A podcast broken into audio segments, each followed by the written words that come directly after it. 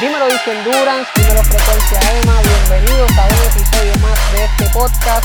Yo soy Emanuel Márquez, directamente desde la cuarentena, acá en San Juan de Puerto Rico, y hoy nos tiramos al agua a hablar con el nadador puertorriqueño Yesiel Morales.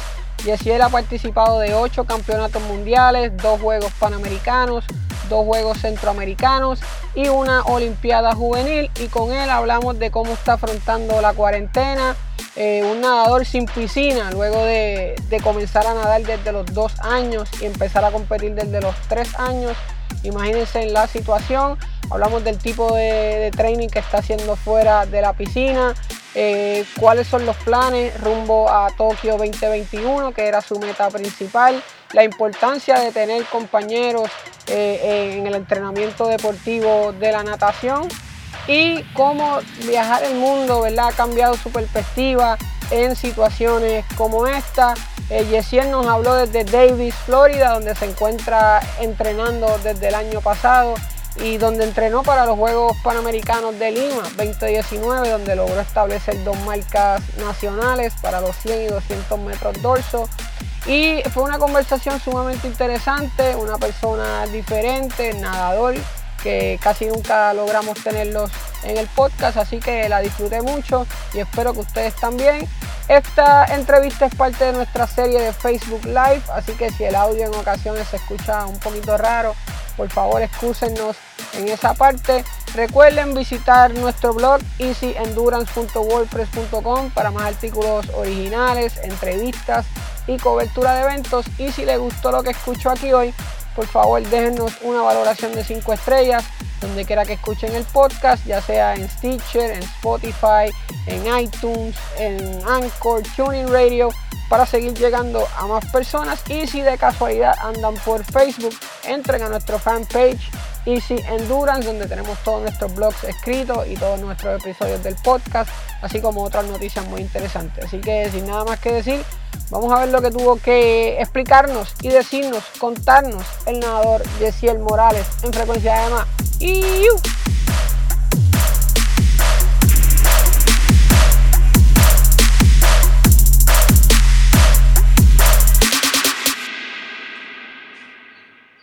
Saludos amigos de Easy Endurance y Frecuencia EMA, bienvenidos a una entrevista más de esta que estamos haciendo desde la cuarentena acá en San Juan, Puerto Rico. Hoy con el estudio vestido de gala con uno de los mejores nadadores del país, posiblemente el mejor nadador del país en términos de lo que es espalda, ¿verdad? lo que es el estilo dorso, tiene creo que dos marcas nacionales en ese estilo. Y hablamos de Yesiel Morales, que nos habla directamente de Davis, Florida. Yesiel, saludo, ¿cómo estás?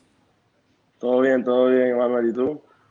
tranquilo, motivado para hacerte varias preguntas, ponerte en el spot, ponerte la difícil y ver qué es la que hay. Vamos a ver, vamos a ver. Primero que nada, eh, estás en Florida, que ha sido tu base de entrenamiento durante casi el último año, más o menos, ¿verdad? Me dijiste un mes antes de irte a, Lima, a los Juegos Panamericanos, que fueron en el verano pasado. Eh, ¿Cómo se está viviendo la cuarentena allá donde, donde estás, verdad? ¿Que estás guardado? ¿Cuáles son las restricciones? Pues así, así, no, el gobierno le está pidiendo que se queden en las casas, pero no tenemos un toque de queda, la gente, la gente puede salir a comprar cuando ellos quieran, no hay ningún tipo de restricción. Algunos sitios te piden máscara para entrar, pero aparte de eso, o sea, nosotros no, nos ha dicho el entrenador que nos quedemos en las casas y nos hemos quedado en las casas, pero puedes salir si quieres. Eso te iba a preguntar. Eh, tú llevas nadando desde los dos años, compitiendo desde los tres. De momento te ponen un stop a esa memoria muscular. Eh, los que saben un poquito más de fisiología saben que, la natación depende mucho de, ese componente de destreza, ese componente de repetición, ¿verdad? De memoria muscular y de momento no lo tiene. Eso es un choque al sistema. ¿Cuánto tiempo llevas ya fuera del agua y cómo, cómo te estás sintiendo? Mira, hoy mismo se cumplen cuatro semanas. Cuatro semanas que yo no he tocado agua. Y es la primera vez desde que yo empecé a nadar que yo he dejado de nadar un mes. Y, y se siente, se siente. O sea, ya yo llevaba mucho tiempo nadando y lo más que me había cogido fue dos semanas que estuve sin nadar después de María y ya yo estaba en Connecticut entrenando de nuevo. Y se siente, o sea, ya yo extraño nadar, necesito practicar como que el agua, esa, esa rutina, la, la rutina que uno tiene cuando está entrenando es, es fuerte no tenerla y sí, es un choque al sistema bastante fuerte. En términos de peso, eh, hay ya varios cambios. ¿Cómo te estás cuidando en esa? En esa? Me imagino que uno se hace amigo de, de, refrigerador, de la nevera.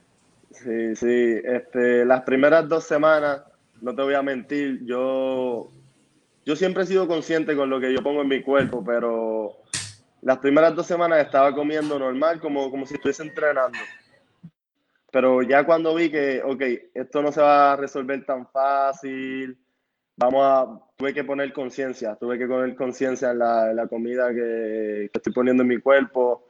Ahora mismo, hoy yo, yo hablé con la nutricionista del Comité Olímpico que ella me escribió y hablamos y me va a poner un plan de comida porque hasta ahora, pues pérdida muscular, pero no he subido de peso, una cosa drástica, ¿entiendes? Yo no me he pesado tampoco, pero a, a ojo, yo no me veo, no me veo mal. Pero sé que si esto sigue para algo y, y no, no se hace una dieta, pues se pierde todo. Y es como tú mencionas, quizás mucha gente no, no entiende esta forma de lo que es la, la, pérdida de masa muscular. Es básicamente como cuando te ponen un yeso en un brazo o en una rodilla. Eh, por falta de ejercicio, baja la masa muscular, te pones flaquito Así que imagínate todo eso en tu upper body, que es lo más que tú usas, en tu hombro, en tu espalda. O sea, estás volviendo a los tiempos de Yesiel cuando tenía 14 años, 15 años y, tienes, y tienes 24. Algo, algo así, algo así, mano, pero eh, nosotros estamos haciendo dryland, eh, eso nosotros le llamamos al entrenamiento que hacemos fuera del agua todo body weight porque no, no tenemos la facilidad de, de los pesos, de la, las pesas ni nada de eso, pero estamos haciéndolo dos, dos veces al día, excepto los miércoles y los sábados que lo hacemos una sola vez. Y entonces, para que no haya tanta pérdida, pero igualmente no es lo, no es lo mismo que tú estar en el gimnasio y en el agua. Claro, yo he visto muchos atletas profesionales, entre ellos triatletas que tienen un endless pool, eh, tienen un endless pool o tienen una, una, piscinita con un cable, con un bungee y pues pueden hacer un poquito de, verdad de, feeling, que es lo que, lo que los nadadores quieren mantener, ese feeling del agua, ese, ese gliding. En tu caso no tienes ninguno de esos mecanismos. Tenemos una piscina, pero la piscina que tenemos es pública de toda todos los que viven en el, complejo y entonces la tienen cerrada entonces no, no tenemos ninguna facilidad de, entrar al agua. Y entonces nuestro, nuestro entrenador está buscando, buscando y ha movido muchas cosas, pero todavía nada. Y no, tenemos ninguna, ningún tipo de manera de entrar al agua.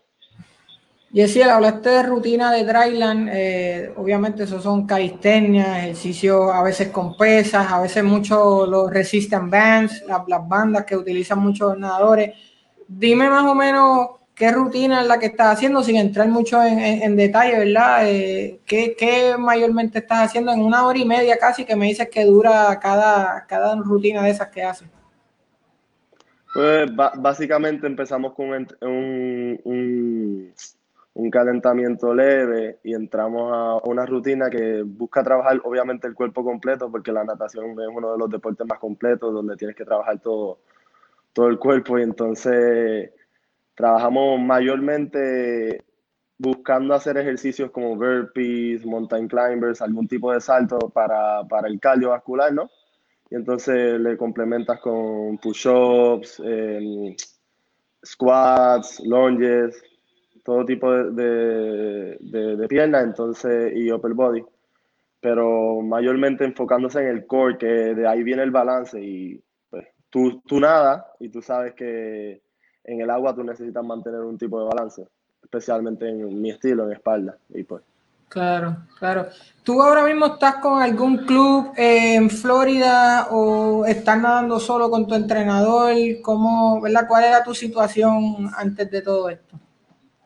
Sí, yo, yo entreno acá en Azura Florida Aquatics. Eh, eso es un, un, club que lleva desde el 2013 si no me equivoco, y vienen muchos, muchos nadadores internacionales. Y acá estábamos entrenando un buen grupo para, para los Juegos Olímpicos. Y aquí es que yo se basa todo mi entrenamiento y, y es un sitio de realmente de mucho crecimiento, que ahora obviamente por el coronavirus tuvo un stop, pero muy bueno, muy bueno el, el, club donde yo estoy. Mencionaste los Juegos Olímpicos, obviamente esa es la meta de todo atleta y un atleta como tú que ha participado ya de Panamericano, Centroamericano, una Olimpiada Juvenil y de ocho campeonatos mundiales. Todo se enfocaba, me imagino que en Tokio. Tokio era tu, tu, tu, tu visión, tu, roca, ¿verdad? Como dice uno. Esta pregunta quizás está de más, pero ¿cuál fue tu reacción inicial cuando pospusieron eh, los Juegos? En un momento se, se habló de cancelarlos totalmente luego pues se dieron por el 2021. Hay gente que eso le ha gustado porque estaban pasando por momentos no tan buenos en su training o les da un tiempo más de prepararse. Hay otros que quizás son un poquito más viejitos y esta era como que la última oportunidad ¿verdad? De, estar ahí. ¿Cómo reaccionaste tú? ¿Cómo te sientes con, con todo este cambio? Um, primero que nada, yo no encuentro una competencia o algún alguna meta debe ser tu roca. Tu roca debe ser algo más, más personal, más para ti. En lo personal, pues mi, mi, mi roca es Jesucristo. Dios es mi roca y siempre lo ha sido desde pequeño, entonces no, no puedo dejar que, que, una, que el atrasar una competencia o algo así vaya a bregar mucho con mi, con, mi, con mi psicología o quien soy fuera del agua, ¿entiendes? Porque el deporte es el deporte y quien tú eres es otra cosa diferente. Entonces, a mí en lo personal me iba, me iba extremadamente bien en los entrenamientos y en mi preparación para, para, para Tokio. Pero no me molesta para nada que los hayan atrasado. Mejor que los, los atrasen o que los vayan a cancelar y se tenga que esperar hasta el 2024. Entonces, como tú dices, hay que verlo del lado positivo. Es un, un año más para, para buscar hacer las metas, buscar la clasificación y de, y de, de, entrenamiento. a mí, en lo personal, no, no, no, no, le veo, no le veo mucho mal que lo hayan puesto para el 2021. Yendo un poquito atrás a lo que fue Lima 2019, yo pienso que te fue bien, ¿verdad? No fue, fue, ¿cómo te digo? Uno cuando nada, generalmente nada para mejorar su marca y tú estableciste dos marcas nacionales, si no me, me equivoco, ¿verdad? En el 100 y el 200 dorso. Así que para ti debe haber sido una competencia sumamente positiva, ¿verdad? Háblame un poco de lo que fue tu preparación a Lima y, tu rendimiento allá. Pues mi preparación a Lima fue, fue un reto muy grande porque yo estaba entrenando en Puerto Rico desde abril del 2018 hasta mayo del 2019 completamente solo, solamente mi entrenador y yo. Yo tenía dos entrenadores, Ramón Cacho y Ramón Colón, este, más conocido en, el deporte de la natación como KKPG. Y éramos solamente ellos dos y yo. Y en el agua, que no te acompañe nadie y hacer los entrenamientos que, que, yo tenía que hacer en orden para, para poder clasificar a, a, Lima, era, era un reto muy grande y la preparación fue un reto. Y, entonces, después de mayo, eh, viene Azura, hacer un campamento en Puerto Rico con Panam Sports. El entrenador en jefe, Gianluca, vino a Puerto Rico y yo me adapté muy bien. Estuve las dos semanas entrenando con ellos. A mi entrenador le gustó el cambio que estaba viendo en yo tener el fogueo con la gente y me mandó un mes y medio antes de Lima a, aquí a Florida y ahí fue ahí fue donde, donde di el cambio más mental que físico, porque en un mes y medio no puedes caer en, forma. Ya yo tenía la forma que la, traía gracias a, a, a y aquí, que en, la, en Caparra, que estaba entrenando e, ese año, y entonces acá solamente afilaron, me, me, como, como uno dice, afilaron la flecha para, para poder hacer un buen trabajo en, en Lima.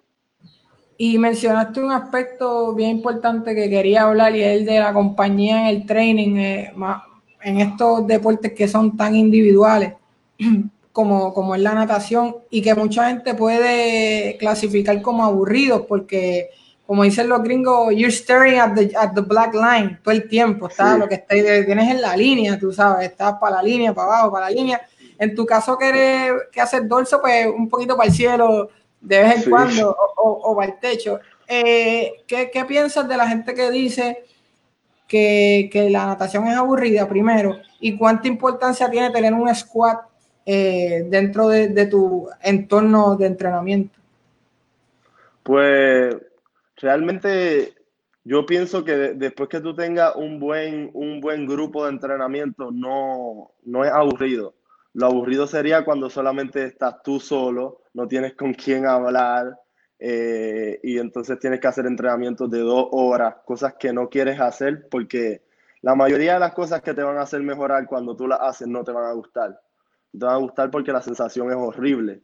El dolor, la fatiga. La fatiga hace cobarde de cualquier persona el más guapo, cuando le entra la fatiga, no, no, no, quiere seguir, créeme que no quiere seguir. Entonces, que tú tengas un compañero, en mi caso, acá en, acá en Florida tengo muchísima gente que entrena conmigo, especialmente pues un muchacho de Chile, un muchacho de Perú, que entrenan conmigo todo el tiempo y en mi caso ahí ya no se vuelve aburrido porque entonces es básicamente una competencia todo el tiempo en la práctica y eh, es la mejor parte entrenar con un grupo que esté enfocado en lo mismo que tú. Eh, la carrera deportiva te, te, ha permitido viajar el mundo entero casi, ¿verdad? Desde Asia, Turquía, eh, Hungría, todo Estados Unidos eso te da en el carácter personal también como, te da un enriquecimiento, ¿verdad? Porque te da como e-, ese valor multicultural. ¿Cómo viajar el mundo te ha cambiado a ti como, como persona, ¿verdad? De manera que, puedas ver las cosas desde otra perspectiva. Pues viajar el mundo en sí me ha, hecho, me ha hecho crecer porque me ha hecho aprender de otras culturas, me ha hecho ver cómo se vive en en sitios, a diferencia de cómo se vive en Puerto Rico, hay, hay sitios que obviamente se viven muchísimo mejor y hay sitios que, que tú aprendes a valorar realmente lo, lo, que, lo, que, lo que uno tiene, ¿no? Entonces, especialmente yo no siento que yo haya visto tanto porque realmente cuando tú vas a competir y a solamente a competir, tú ves la piscina y el hotel, la piscina y el hotel, la piscina y el hotel, más nada. Pero si tuve la, oportunidad de ir a los Juegos Centroamericanos en el 2018 y ahí pude un poco ver la situación de, de la gente en Venezuela, ¿no? Que estaba buscando refugio en, en Colombia. Y, pude ver eso y entonces uno, uno aprende a valorar un poquito más lo, lo, que uno tiene y, y, con la facilidad que uno puede conseguir su, su alimento, especi especialmente en, donde uno vive, ¿no? En Puerto Rico. Claro, claro. Eh, también tu carrera universitaria la hiciste en la Universidad Interamericana, eh, acá, acá en Puerto Rico. La LAI es, grande en términos de natación, es un deporte que es de los principales, ¿verdad? Más allá de la justa del último día, la natación, eso es key. ¿Cuál fue la importancia de, la Intel, de la LAI en tu desarrollo, ¿verdad? Como, atleta juvenil. Pues la Intel fue una parte clave para mí porque al momento donde yo me gradué de, de, la, de la, escuela y tenía que escoger una, una, universidad, este, yo tenía varias ofertas acá en Estados Unidos, pero en lo personal yo realmente no me sentía lo suficientemente maduro para, para venir acá y realmente aprovechar la oportunidad de, de, una beca y estudiar y nadar y mantener las dos cosas a un, a un nivel suficientemente alto. ¿Entiendes? Y porque a mí me gusta hacer las cosas bien. Lo que, lo que sea que vaya a hacer, lo tengo que hacer bien, ¿no? Entonces, preferí quedarme en, en Puerto Rico. Y no tenía ninguna universidad que yo pudiese quedarme entrenando con el coach que yo tenía en ese momento, Bernardo Ortiz, que era el coach que me había traído desde pequeño hasta que tuve 20 años. ese fue el coach que me entrenó, ese fue el coach que me hizo, que, me, que yo soy quien soy gracias, gracias a, a Bernardo Ortiz. Entonces, pude, pude contactar a la Intel y la Intel en ese momento abrió un programa en el área metro de natación para que yo me pudiese quedar entrenando con, con mi entrenador y pudiese seguir este, manteniendo la natación a, un buen nivel y prepararme a la misma vez para mi carrera después que se acabe la natación. Eh, la Intel para mí fue parte esencial en, en, en quien yo soy y quién voy a ser en un futuro, porque me dieron la oportunidad de mantenerme nadando, no perder mi nivel y poder, y poder prepararme para un futuro. ¿Piensas que pudiese haber llegado a un nivel más alto, aunque estás en un nivel alto, si hubieses estudiado en Estados Unidos, conociendo el sistema ya como es? realmente eso todo depende, ¿no? Porque estamos especulando, estamos diciendo si hubiese ido, pero realmente no sabes qué hubiese pasado si hubiese ido, ¿entiendes? Yo tenía 17 años y yo realmente no, no estaba preparado para vivir solo, sabe Dios si iba, o sea, aprovechaba la oportunidad, iba, pero realmente estando allá no iba a ser lo suficientemente maduro para quedarme nadando en el equipo y terminaban este, sacándome o terminaba arruinando esa oportunidad de poder eh, estudiar, ¿no? Entonces, no te, no te sabría decir, eso, ¿entiendes? No, no, no, no tendría cómo contestártelo, ¿no? No es un secreto, Yesiel, que dentro del mundo de la natación elite, el mundo de la natación ya olímpico, mundialista, eh, los nadadores blancos, ¿verdad? Predominan. Estados Unidos es potencia, Australia, ¿verdad? Y otras partes europeas eh, son, son los que dominan. Tú eres un poco más escurito y como yo, así más este, este, estilito eh, quemadito. En algún momento eso fue motivo para algún discrimen, algo en alguna competencia. Eh, era siempre como que el quemadito. Yo, ¿A ti te decían Black Shark o algo así? Sí, pero, sí, sí. a, ti te decían Black ah. Shark, así que háblame un poco de eso. El, el nombre del apodo, ¿no? De, Black Shark, eso fue mi prima. creo o no, eso fue mi prima, mi prima hermana, que yo la quiero como si fuera mi hermana de sangre, ¿no? Entonces, ella me puso, me puso el Black Shark, ¿no? Pero en ningún momento fue motivo de discrimen o que yo pensara que no debía estar en, en, ese deporte porque predomina, no, la gente, la gente de color no predomina en este deporte. Pero así, ningún tipo de discrimen. Realmente en la natación puertorriqueña, la, la nadadora más condecorada en la historia es de color, ¿no? Como nosotros, Vanessa García esa es la reina de la natación puertorriqueña. Saludos a Vanessa que ha estado en este podcast. La dura, la dura. Eh, Realmente, eh, yo, yo no sé si tú tuviste algún tipo de como de modelo, de role model en la natación. Eh, tú sabes que algunas veces uno ve un, atleta que uno admira y quisiera llegar como él en la natación. Yo creo que uno de los negros más recientes fue Colin Jones, que era un sprinter, ¿verdad? Michael Phelps, has tenido la oportunidad de, conocerlo, de verle nadar en vivo. Me imagino que ese hombre es un espectáculo. Sí, eh, eh, de hecho he tenido la, oportunidad de, competir contra él, ¿no? En el mismo, en la misma, en el mismo hit, como le decimos nosotros. Pero así role model que yo me, me acuerde, o sea, modelo a seguir, que, yo lo admiraba cuando pequeño. Realmente mi, mi, mi nadador favorito cuando pequeño era Cristian Bayó. Cristian Bayón nadaba con, mi hermano. Pero le estás diciendo viejo a Cristian, eh, le, estás tirando la mala.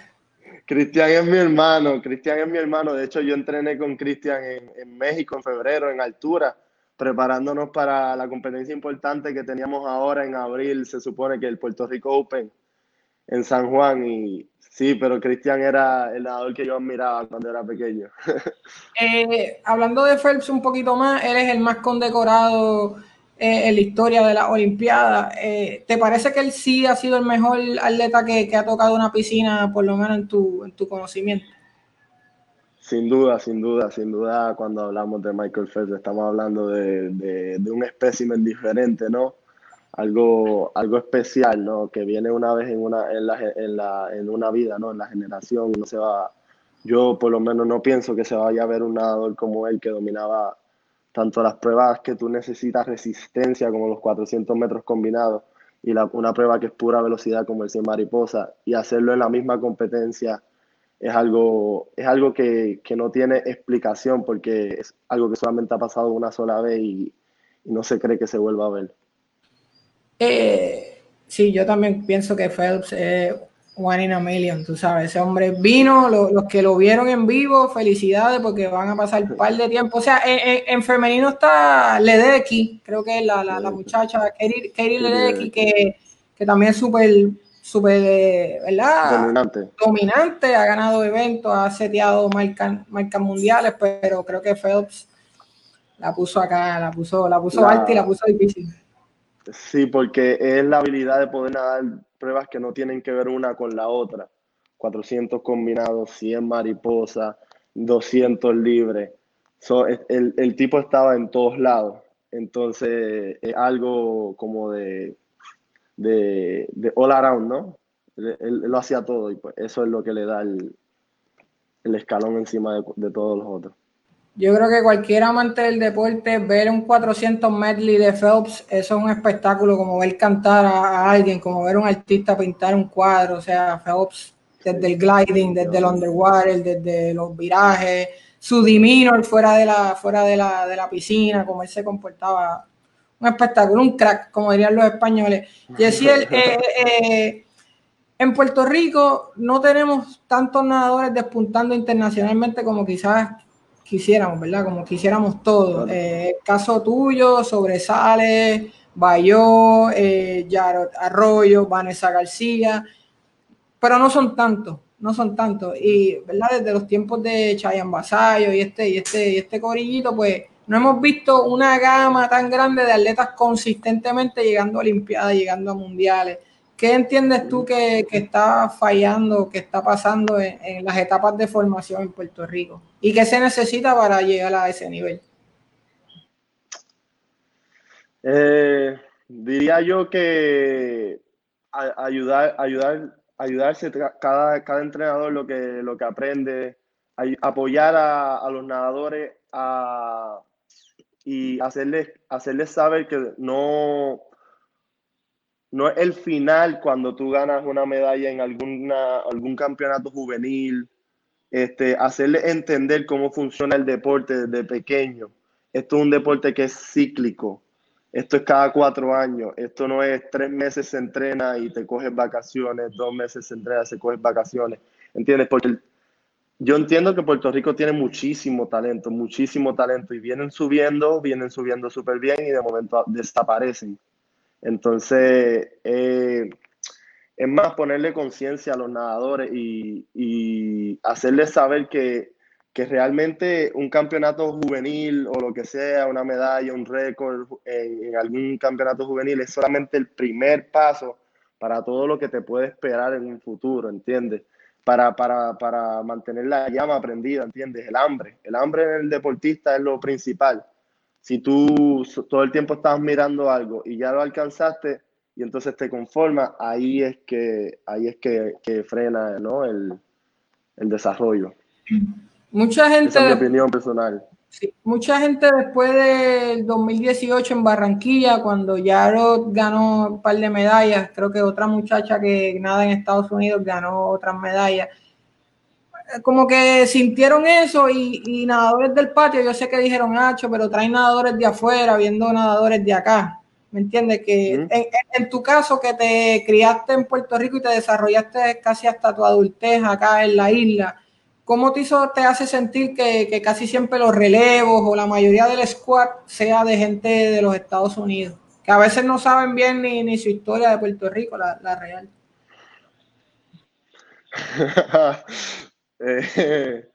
Eh, para, para mí, para mí en lo personal, eh, eso es algo de las reglas.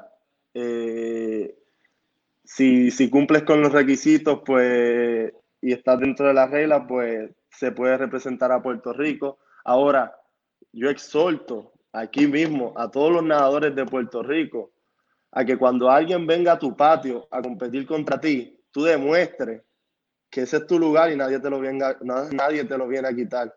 ¿Entiendes?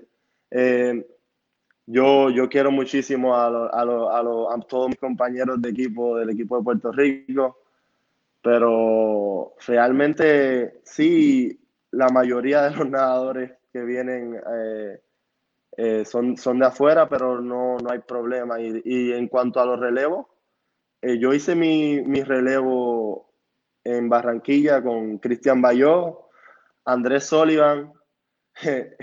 para mí, uno de, de o sea, mi, mi, primer rival y, mi, el rival que más respeto en mi carrera, el, el crecimiento que nosotros dos tuvimos juntos fue gracias al uno con el otro. Ese es mi mejor amigo, uno de mis mejores amigos el gordo que, que, que, viene empujándome desde pequeño, llegamos hasta, hasta allá, hasta con una medalla centroamericana. Este, para, para mí, para mí el, el, talento en Puerto Rico lo hay, solamente, solamente se necesita mantener con hambre y, y, apoyarlo un poquito más, ¿no? Me gusta, me gusta que tomes posturas porque no podemos estar siempre siendo demasiado political y correcto, ¿sabes? Hay que tomar posturas también y yo creo que eso hace que el nivel de respeto suba como atleta y como persona through the roof. Eh, yo soy maestro de educación física y es cierto, y, esta parte siempre me gusta hablarla con los atletas que, han pasado por todas las etapas. Eh, lo, los padres cuando llevan a los niños a las piscinas, en los clubes, en los meetings, están demasiado enfocados en ganar desde que el chamaquito tiene 6, 7 años. Todo es ganar, todo es la medalla, todo es el tiempo. No hay un proceso de aprendizaje en todos los niveles, ¿me entiendes? Que te, que te haga un mejor atleta. ¿Qué exhortación le haces tú a los papás en términos de dónde deben enfocarse con sus hijos? ¿En qué deben enfocarse en esas etapas de, de formación? Pues para mí, para mí el deporte de el papá debe estar concentrado en que tu hijo se esté disfrutando el deporte, especialmente cuando es pequeño. El, el papá solamente está ahí para apoyarlo y, y, y, ver que, o sea, por ejemplo, en una práctica, eh, para el muchacho se está comportando o no, cómo está compartiendo con sus compañeros, qué, qué es lo que te dice el coach de, de, del, del, del niño, ¿no? Pero aparte de eso, el papá solamente está ahí para apoyar a, a, a, tu hijo, ¿no? Gane, pierda, suba tiempo, baje, no importa, ¿no? Eso, eso al que, le, a, por lo menos a mí, en mi opinión, al que le debe importar es al atleta, al que lo está haciendo. Por ejemplo, gane, pierda, sube, baja tiempo. Yo sé que el apoyo de mis papás siempre lo voy a tener y me van a dar un abrazo, yo llegue último o, o gane con medalla, récord y lo que sea. Me van a dar el mismo abrazo con el mismo amor y van a estar igual, igual de orgullosos de mí. Y eso para mí, eso ayuda al atleta en vez, de, en vez de quitarle. Mucha gente piensa que no, que tienes que ser duro, que tienes que exigirle un montón, que, que casi, casi, casi tienes que, que empujarlo tú un poquito más de lo que se empuja y para mí, pues, para mí eso no funciona porque termina eh, no queriendo hacerlo cogiéndole odio al deporte. Claro, claro, sí, yo creo que ese es el gran peligro, que los marcas para siempre y después ni en piscina, ni en la cancha, ni no en la pista, no, no, de verdad que no los vuelves a ver.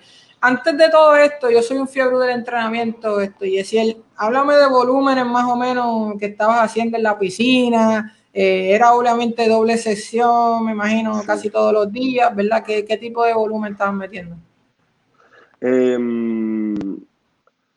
cuando la, el, las últimas tres semanas de entrenamiento que nosotros tuvimos fue, fue en México, el de entrenamiento de altura, y estábamos, pues, se estaba terminando febrero, comenzando marzo, y estábamos en una, etapa de entrenamiento bastante alta, este, 80 mil por, por, por, semana, eh, para, para mí es lo más, lo más que yo he llegado a hacer, y estábamos, estábamos estábamos subiendo la montaña, como uno le dice, para después bajarla y afilar y que todo saliera como tenía que salir. Entonces, en, en, en cuestión de entrenamiento, mmm, al día, eh, 14 mil, un poquito más de 14 mil metros, más, más el entrenamiento fuera del agua, ¿no? Las pesas, abdominales, circuitos, lo que sea. Eso está, está mortal. Estamos, esos 14 mil están, están, bastante mortales.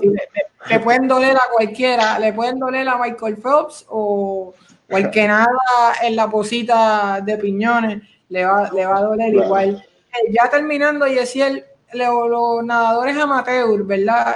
¿Qué, ¿Cuál es el error que más tú ves en los, en los nadadores eh, amateur, ya sea los que hacen trial los que hacen club master, los ves quizás enfocándose demasiado en volumen o demasiado en intensidad y no tocan la técnica.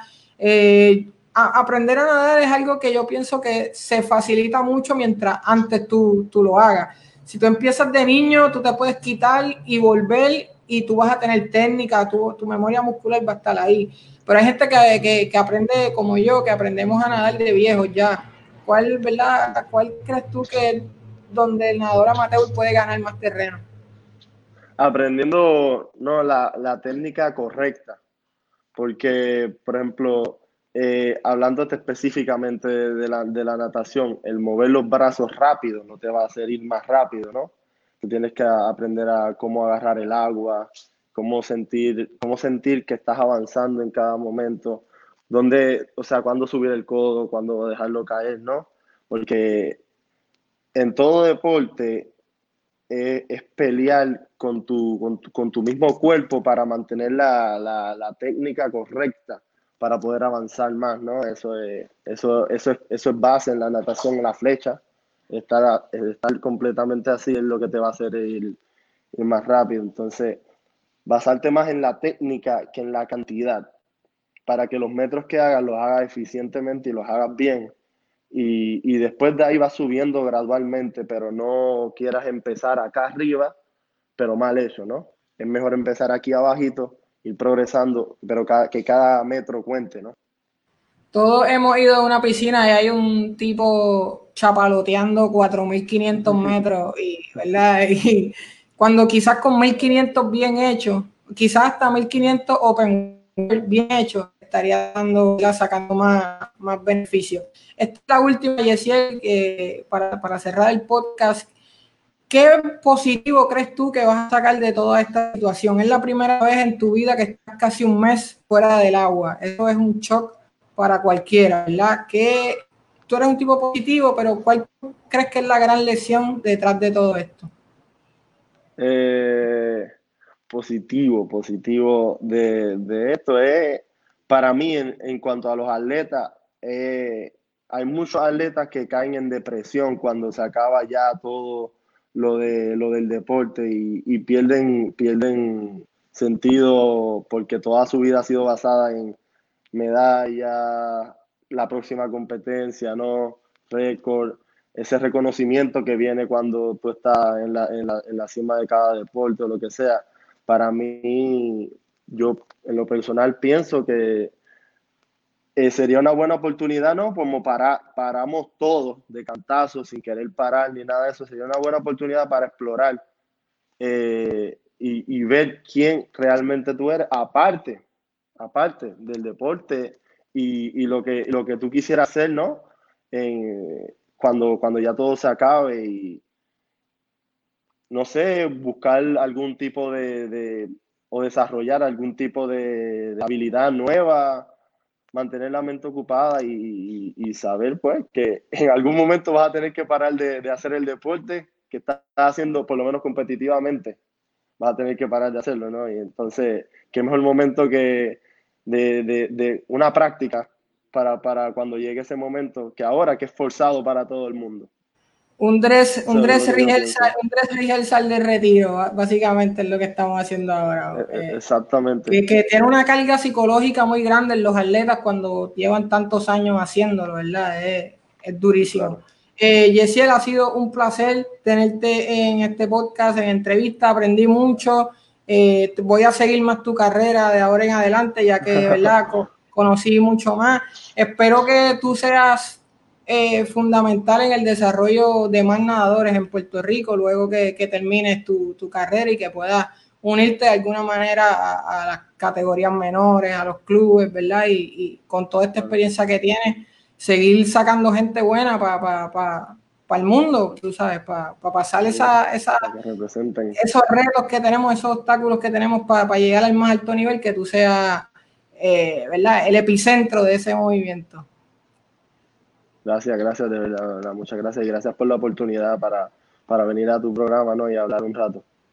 Pues muchas gracias, éxito en tu entrenamiento y nos vemos por ahí, muchachos. Ya saben que este podcast va a estar disponible en un par de días en todas las plataformas de podcast del universo entero, desde Spotify, iTunes, Teacher, Tuning Radio, YouTube. Y como yo digo, la que se inventen mañana, ahí también va a estar el podcast. so, Yesiel, muchas gracias, un abrazo, cuídate por allá por Florida y, y todos ustedes, amigos, quédense en casa, ¿verdad? Para salir de esto lo antes posible. Gracias, Yesiel. Muchas, muchas gracias. Gracias por escuchar Frecuencia Emma. Recuerda suscribirte a nuestro podcast para más episodios como este.